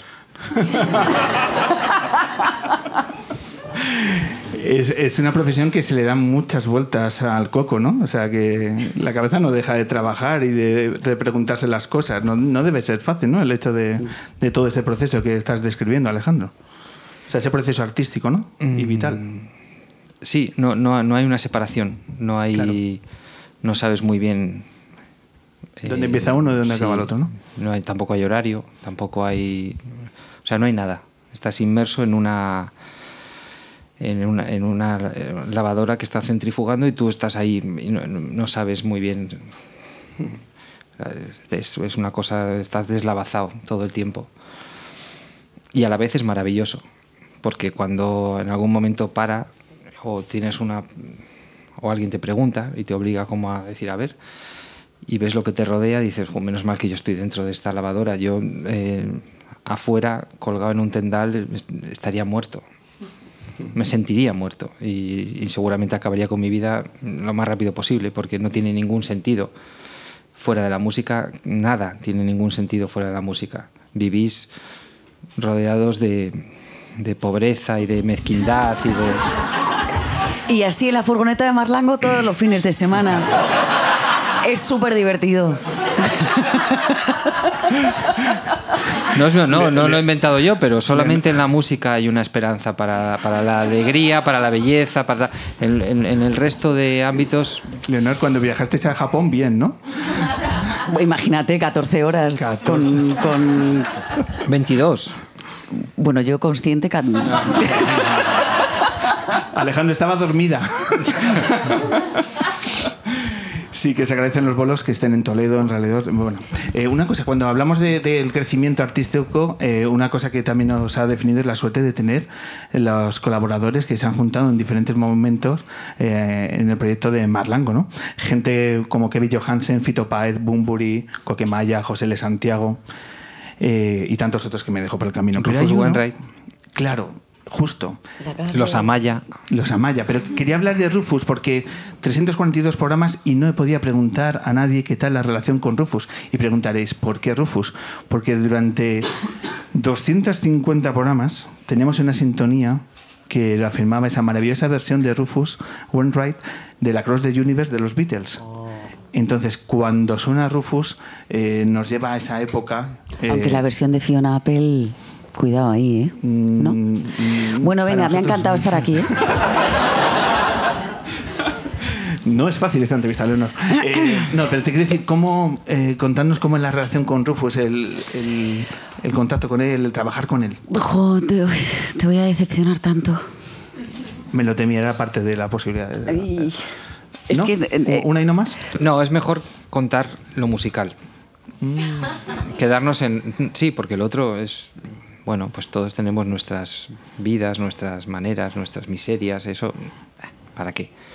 Cuando él mandó, porque nosotros le mandamos eh, la canción, las pistas de la canción por separado, y él estaba grabando un disco en, los estudios Avatar en Nueva York y aprovechó la sesión para abrir lo nuestro, escucharlo y nosotros pensamos que alguien eh, que está en, en ese, en esa liga, ¿no? en ese nivel y le llega una canción de un grupo del sur de Uganda como somos Leonor y yo a ojos de Rufus Wainwright, eh, pues lo abre, lo escucha y dice, vale, enviar. ¿No? Igual algo, algo así. Pensábamos que, que a lo mejor le iba a dedicar. No es lo que hizo, ¿eh? No, pensamos que ese sería más o menos como lo- lo- el tiempo que le podría dedicar a nuestra canción. Y cuando llegaron los archivos y estábamos en el estudio y abrimos todas las pistas y vimos la cantidad de tiempo que tardaba en descargar eh, lo que el, el, el WeTransfer que había mandado y todo eso, pensamos, "Uf, esto mm, igual hay algo aquí que está mal porque fueron, era, era enorme. Y cuando lo abrimos todo, en la pantalla del ordenador había un montón de cosas de, y eran todo diferentes pistas de voz y diferentes pistas de piano. Y cuando no están numeradas o marcadas o tienen alguna anotación para decirte exactamente lo que es, en una sesión de Pro Tools tú lo que ves son como churros así de audio. Entonces decidimos abrirlo todo a la vez. Y cuando lo abrimos todo a la vez fue una de las cosas más emocionantes que nos ha pasado nunca en un estudio de grabación. Eh, no tanto por el resultado, porque eran 200 opciones de cosas que se podían hacer con la canción, sino porque estás viendo que no le ha dedicado 10 minutos. Esos son 10 horas, a lo mejor, de, de tiempo, de... Y nos quedamos muy... O sea, fue muy emocionante para nosotros ver y corroborar que alguien que es muy grande es muy grande por muchas razones y una de ellas es el amor a este oficio y el tiempo que se le dedica a cualquier cosa aunque llegue del sur de Uganda. Y, y luego nosotros tuvimos mucho trabajo para elegir y mucha tristeza para eliminar todo lo que no estábamos eligiendo, que no, no- lo estábamos eligiendo por, porque habíamos elegido algo por una razón estética, pero todo lo demás era increíble y maravilloso y casi se podía hacer un disco de todo con todo el material que le había mandado de una sola idea de una canción que tiene dos acordes que, que era una- es una canción muy sencilla The Answer y él bueno chapó ¿Alguna otra persona, artista que os haya calado? Que, que en esta enumeración, en esta lista de, de personas que han pasado por vuestra tra- trayectoria, recordáis como diciendo, qué suerte, qué emoción aquella, Sí, pero es que hemos, experiencia. hemos tenido mucha suerte, pero Fito Páez es otra de esas personas que es súper generosa musicalmente y, y vitalmente, que es muy bonito, porque cuando empiezas a tocar por ahí, de repente vas a tocar a Buenos Aires y te va a ver Fito Páez y toca contigo un jueves por la noche que podría estar en pijama en su casa, que seguramente es lo que más le apetece porque él está girando todo el rato y te invita a cenar a su casa y te cuida. eh, es súper bonito eso, porque es... Y yo, yo me he dado cuenta, eso lo hace Enrique Bumburi también. La primera vez que fuimos a tocar a Zaragoza, en el camerino había una botella diciendo bienvenidos a mi ciudad. Leiva es un poco así, Leiva cuida mucho a la, a la gente. Yo lo he visto y, y cada vez que viene alguien a tocar aquí de Argentina o de, o de sitios donde él ha tocado y que les ha conocido, les va a ver, les cuida y son, y son cosas que cuando no te ha pasado a ti, mm, yo reconozco que es como de, ah, no, pues no, pues... eh, Pero que son preciosas, es un, pero es un esfuerzo. Es un esfuerzo y es un respeto sincero que hay que valorar, ¿no? Claro. Efectivamente. Ahora, eh, has dicho una palabra que me viene muy bien, porque has dicho que te cuidan. Necesito, ahora os voy a pedir un favor, que nos cuidéis a nosotros. Yo te hago mimos, ¿qué quieres? Leonor, necesito, necesito que me aconsejes, porque dentro de 17 días vamos a asumir un reto que nunca habíamos hecho en este programa de radio. Te cuento. Vamos a hacer un programa en la Facultad de Trabajo Social de la Universidad Complutense de Madrid, en el Día de- Internacional del Trabajo Social. Y entonces vamos a hacer una luna allí. Total, que Vicky Cantos y un servidor nos hemos ido a ver el espacio. Entonces vamos allí a la facultad, me decían es el salón de actos. Entonces cuando abren el salón de actos, a mí se me escapó, yo no sé si me escuchó alguien, pero dije, hostia, desde mi más bruta sinceridad. Porque de pronto es un salón de 400 personas y nosotros no nos hemos enfrentado a 400 personas. Va a haber 400 universitarios ahí. Entonces, claro, Que no son personas. Eso, eso es lo que iba a decir. No es lo mismo. Y es la antigua, mítica sala de la moqueta verde de la Facultad de Políticas y Trabajo Social. Que el que no sepa la letra pequeña, que busque en Google. Ojo con eso. Seguro que hay algún aroma, nunca mejor dicho, de esa sala. Pero bueno, ahí lo dejo. La cuestión. ¿Algún consejo para decir eh, cómo se supera cierto medio escénico ante un escenario que, cuando te enfrentas por primera vez, es natural que imponga? ¿En alguna vez os habéis sentido así? De pronto empecéis a actuar en un teatro que por su importancia, por las expectativas que teníais ante ese espacio, por un concierto que es una fecha señalada, un estreno, un no sé qué, que vosotros digáis, hostia, que también esa primera sensación es a ver cómo eh, asumimos este reto. ¿Algún consejo que nos podáis dar? Es que no eres músico. El no, no, lo digo. El instrumento es el, el- O sea, si no, yo no tuviera este trozo aquí, eh, ni en la mejor de mis fantasías sería capaz de estar sentado aquí. Sería imposible para mí, pero la música tiene esa, nos da esa, ese como superpoder de enfrentarte a algo que no podrías hacer, aunque no llévate una guitarra, aunque no sepas tocarla, te la pones encima, Como si, claro, como, como Bruce Springsteen, que tampoco sabe tocarla, pero la lleva, se la pone Pero tú la llevas colgada. Eso te da un superpoder, eso te da la- Paulina Rubio también, hay un montón de, de grandes referentes que puedes buscar. y, sin enchufar ni nada, pero solamente tener la guitarra encima ya es como Yo te digo una, cosa, a mí me da mucho, mucho, muchísimo más respeto un espacio así, donde, donde os veo a todos, donde me veis, donde no me puedo esconder, donde os veo las caras y sé si os está gustando, si no, si estáis mirando el teléfono, que un sitio de 2000. ¿Ganas más anonimato en un sitio más Claro, grande? te va a resultar mucho más fácil. Eso está bien. La idea de Leonor, la idea de Leonor, Pablo. ¿Sabes qué? Claro. Aparte que es un sitio que hay más oscuridad. Cuanto más grande, más oscuridad. No... Son una masa de estudiantes. Y son las 12 de la mañana, que es una hora que No están borrachos. Es, no están borrachos. ¿Vosotros en qué, en qué concierto, en qué teatro habéis tenido esa sensación de decir, ostras, estos son palabras mayores? Hombre, es que hemos, hemos tenido suerte de tocar en sitios bastante impresionantes. Cuando tocamos en el Liceu, en Barcelona, la prueba del sonido, yo. Y en el Palau de la Música también, que es un edificio tan bonito que dices. "Mm". Y, y- y en la prueba de sonido, que está vacío, que está solo lleno de tus miedos, ahí todos sentados diciendo, ¡hey! Estoy aquí, sí, sí. Em, pero luego es, pero luego vas a hacer una cosa muy concreta, vas a hacer lo que vas a hacer. Y, y aparte la música es, es lo maravilloso que tiene, que aquí que da mucho pudor y mucho miedo, o ahí que da mucha impresión, en cuanto empieza a sonar la música, ya está. y entras en dinámica y la mente se activa eh, independientemente del aforo que tengas. Pues 17 de marzo eh, ya tenemos el, el cartel cerrado. Tenemos a Hannah Beat, ¿vale? que es un espectáculo de proyecto absolutamente rompedor. En el tramo central tendremos a Gonzalo Fanjul, activista contra la pobreza infantil, investigador, miembro de esa maravillosa ONG que es Por Causa, que trabaja en temas de migraciones y de fronteras. Con él vamos a hablar en la Facultad de Trabajo Social. Y para acabar, el mejor grupo de mi mundo, al menos, y eso ya es mucho, de mi mundo. Viene McEnroe. Qué maravilla. Viene Ricardo Lezón. Qué bueno. Eso es, qué bueno. Porque viene Ricardo, viene con su guitarra y vamos a hacer una entrevista y él va a tocar tres temas para acabar este evento. Y yo no sé si Ricardo ha mirado en el correo que son 400 personas, porque yo creo que también vamos a compartir un poco de miedos técnicos los dos. Pasa que yo ya vendré de una hora y media rodado, así que se subirá a mi carro. Pero yo creo que estas, estas, estos pensamientos, estas incertidumbres también la va a tener. ¿Os gusta McEnroe? Sí. Es un grupo de una belleza Sí. también de un mundo... Pero da más miedo la, la, la expectativa siempre es mala.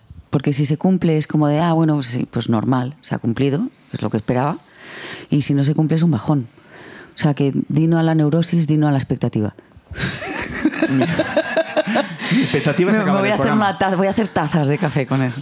Dino a la neurosis, dino a la expectativa. Vamos a ver cómo se da. La verdad que es un reto muy bonito y, y que, bueno, pues la Universidad Complutense, la Universidad Pública, ya ha apostado eh, por el Hombre Luna como uno de los eventos fundamentales de la semana y con un cartel, porque Hannah hay que, hay que conocerla, Gonzalo Fajul hay que escucharlo, hay que ver todo el trabajo que están haciendo en Por Causa y luego las canciones de Ricardo Lezón, que no hace falta estar borrachos en un universitario para venirse, no hace falta. Que si queréis ir borrachos, venid, no hay ningún problema. Pero está abierto al público, ¿vale? Entonces, si os queréis pasar ese día por Somos Aguas, 12 de la mañana, Facultad de Trabajo Social, estáis requete invitados. Es decir, que hemos ido a Headbanker, pues pasar, ¿vale? Pasar, que hay muchas butacas que llenar, ¿vale? Así que ahí estamos en lo que va a ser una, una de las grandes lunas de nuestra trayectoria. Y Pablo llevará una guitarra de headbanger colgada, sin enchufar. Alejandro, cuando me has preguntado, eh, ¿tocamos? Empezamos tocando y te he hecho yo gesto la guitarra, que ha sido muy loser. ¿No os habéis dado cuenta? Y tú me has respondido. Y, y eso, ni Seila Blanco va a hacer un, vid- un viral como ese. Yo tocando la guitarra y tú respondiéndome al teclado. ¿Te Tendría- cuenta? Tienes Sí, te que cuenta, Leonor. incorpor- incorporar otros instrumentos a partir de ahora, la flauta travesera. Cuando le hagas el gesto de tocar a, a un músico, busca como instrumento la tuba, el, El triángulo. Busca instrumentos raros. ¿Qué está haciendo? En un silencio radiofónico impagable, además, ¿sabes? Ha sido, han sido 10 Que parezca segundos que te de- está dando un ictus, pero tú estás haciendo como que tocas el arpa, ¿no? Pero también podéis hacer un programa desde el Rincón Musical que está en la Plaza de las Salesas, que es una tienda de pianos maravillosa, y que vayan guitarristas solo. Y entonces tú ahí le haces así y él te dirá, Ostras, estoy mimetizado en Headbanger, no lo sabía. Esa defensa de la terapia, hay que, hay que hacerlo, hay que hacerlo y me libero de esto. Eh, mil gracias por estos minutos. eh, A ti, a de- vosotros. De, aprendizaje y, y de disfrute. Queremos seguir disfrutando de vuestra música. ¿Es posible? ¿Qué os apetece tocar? No sé. eh, lo dejaría como a la. A la voluntad del pueblo. Sí. que Consultaría las bases. A mí me gusta mucho consultar las bases. En mi casa lo tengo que hacer todo el tiempo con mis hijos. Así que. eh, Esta es la nueva política, la nueva música. ¿Preguntamos? ¿Queréis? sí. ¿Lo hacemos? sí. Y también me gustaría mucho eh, invitar a Seila, pero no- la noto hostil. No, a cantar, a cantar. No, no lo sabemos, lo que la gente. Lo que el público. Algo que te sepas tú también, tampoco. Claro. La canción de Paolo Conte, de Vía con Mesa. ¿Puede ser? El estribillo es muy sencillo porque dice chips, chips. No, dice, It's wonderful, it's wonderful, it's wonderful. Good luck, my baby. It's wonderful, it's wonderful, it's wonderful. I dream of you. Chips, chips, da piru piru, chibun, chibun bun. Ya os la sabéis todos, ¿no?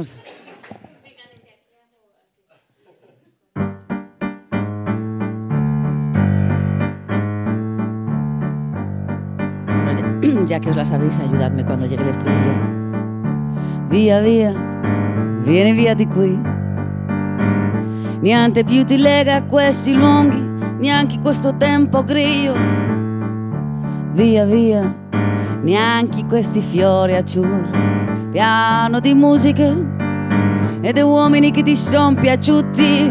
Oh, it's wonderful, wonderful, wonderful. Good luck, my baby, wonderful, wonderful, wonderful. I dream of you, chips, chips. Dappy doopy doo, chi boom, chi boom. Dappy doopy doo, chi boom, chi boom boom. Dappy doopy doo. Via, via, vieni via con me. Entra in questo amore buio, non perderti per niente al mondo. Via, via, non perderti per niente al mondo. Lo spettacolo d'arte vario di un innamorato di te. Oh, it's wonderful, wonderful, wonderful. Good luck, my baby, wonderful, wonderful, wonderful. I dream of you, chips, chips. Dappy dooby doo, chi boom, chi boom boom. Dappy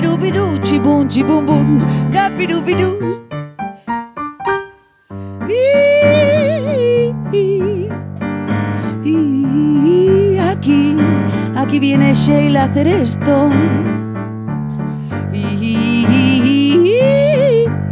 Sálvame, Sheila, ven aquí.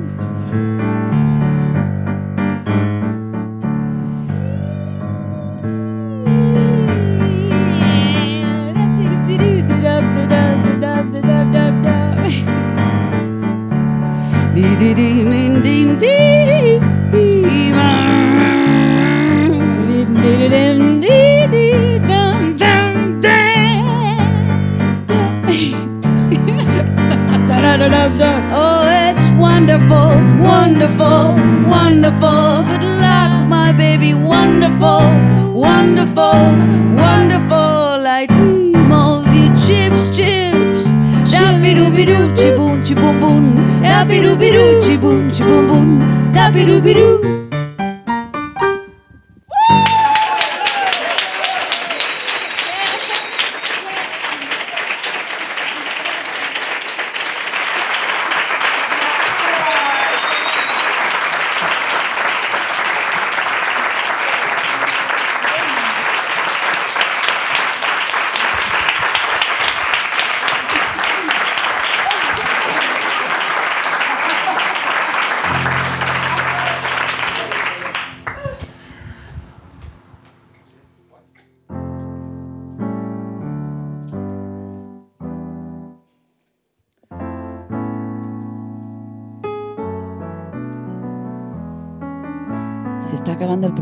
Y, falta una canción.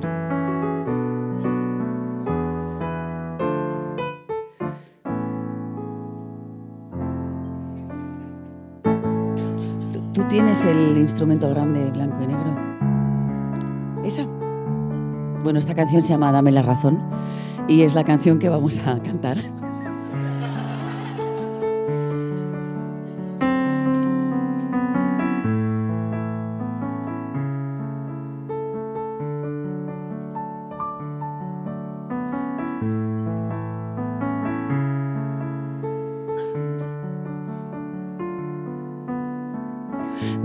Respiro, dame el aliento. Siéntate cerca, dime que sí. Hazme guirnaldas con mil palabras. Dame una excusa, quiero creer.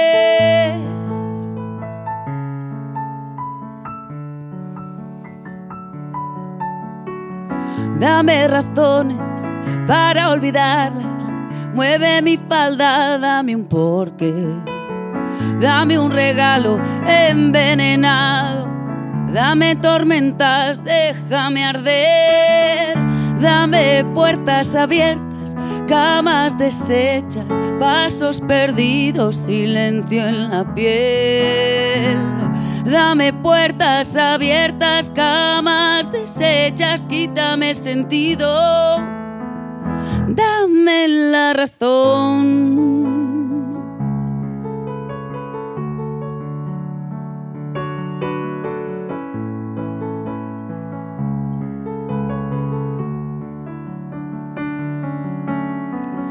Dame la espalda, dame un anzuelo. Toma las riendas, pierde el control. Dame ventaja, tómate un tiempo. Mueve mi mundo, quiero caer. Dame puertas abiertas, camas deshechas, pasos perdidos, silencio en la piel. Dame puertas abiertas, camas deshechas, quítame el sentido. Dame la razón. Dame la razón.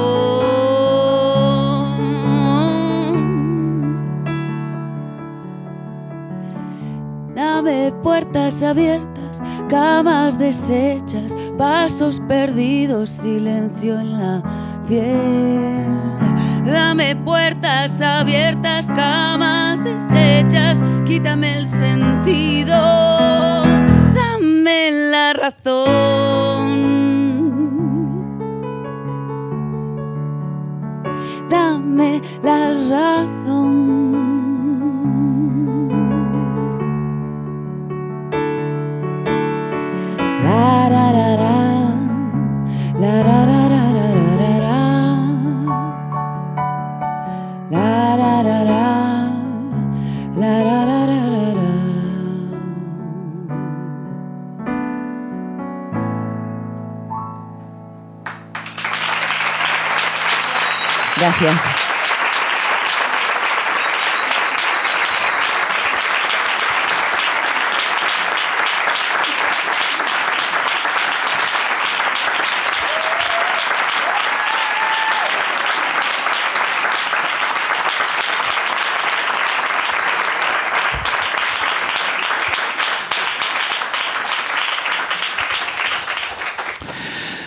Leonor, Alejandro, Seila. Todo el esfuerzo, todo el tiempo, las horas de sueño que nos quitamos, eh, las preocupaciones, toda la energía que depositamos en este proyecto cobran sentido por los minutos que nos habéis hecho vivir y compartir. Eternamente agradecido por haber tenido esta luna, la oportunidad de haber contado con vuestra presencia. Ojalá todos invitados como ustedes. Mil gracias. Gracias.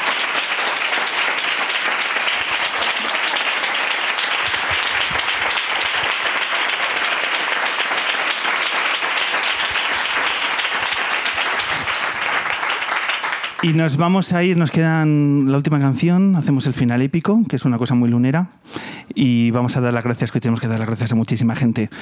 Nos vamos a ir, cómo no, con una canción del mejor grupo de mi mundo, de McEnroe.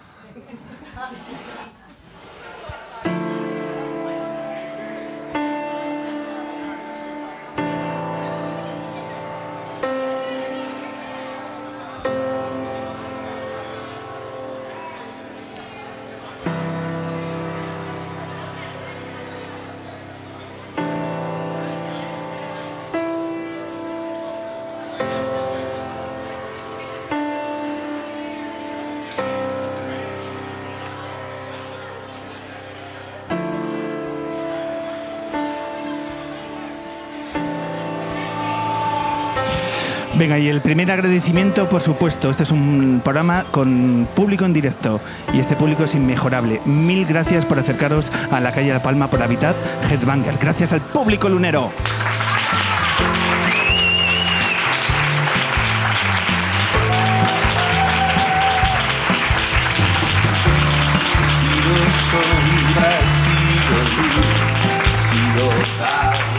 Mil gracias a ese elogio eterno a la emoción y a la belleza que ha supuesto el paso, la huella de Seila Blanco por la luna. Eternamente agradecido a la gran Seila Blanco.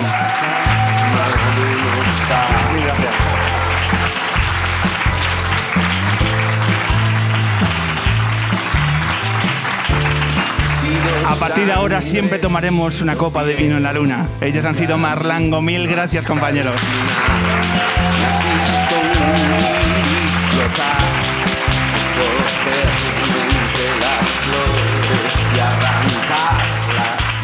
El mejor equipo de radio de mi mundo lo firman Vicky Cantos en la producción, Daniel Lievana, técnicos de sonido, hoy en la fotografía, por supuesto, Rebeca Mayorga, también Álvaro Carva y también Manu que nos firman los carteles que nos podéis seguir en las redes sociales. Y un servidor, Pablo Loriente, el mejor equipo de mi mundo. Gracias.